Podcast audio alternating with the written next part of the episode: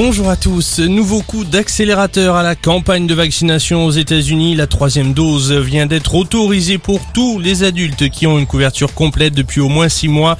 Côté français, Emmanuel Macron n'écarte pas la généralisation de cette troisième injection. Pas question en revanche de confiner les non vaccinés. Le chef de l'État en visite dans les Hauts-de-France aujourd'hui. Il devrait y rester quatre jours. Il a notamment rendez-vous cet après-midi dans le Nord pour y rencontrer soignants et malades. Une visite critiqué par l'opposition qui voit un début de campagne pour un candidat à l'élection présidentielle.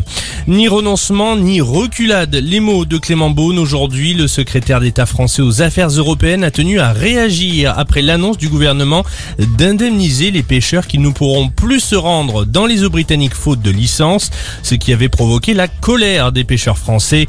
Les tensions sont toujours de mise entre Paris et Londres, mais les négociations continuent.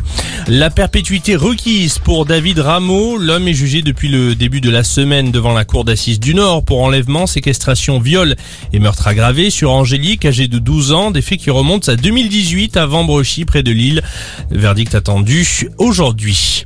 Où est passé Peng Shuai? La situation de la joueuse de tennis chinoise inquiète l'ONU. Elle demande donc des preuves irréfutables de la bonne santé de la sportive. Elle n'a plus donné de signe de vie depuis le début du mois après avoir accusé un ancien haut dirigeant chinois d'agression sexuelle. Le Panthéon ouvrira gratuitement ses portes au grand public les 4 et 5 décembre prochains, annonce du Centre des Monuments Nationaux aujourd'hui, un événement à l'occasion de l'entrée de Joséphine Baker dans le mausolée républicain le 30 novembre prochain. Et puis, il nous dévoile son quatrième album. Aujourd'hui, Orelsan sort Civilisation. C'est le quatrième du rappeur canet.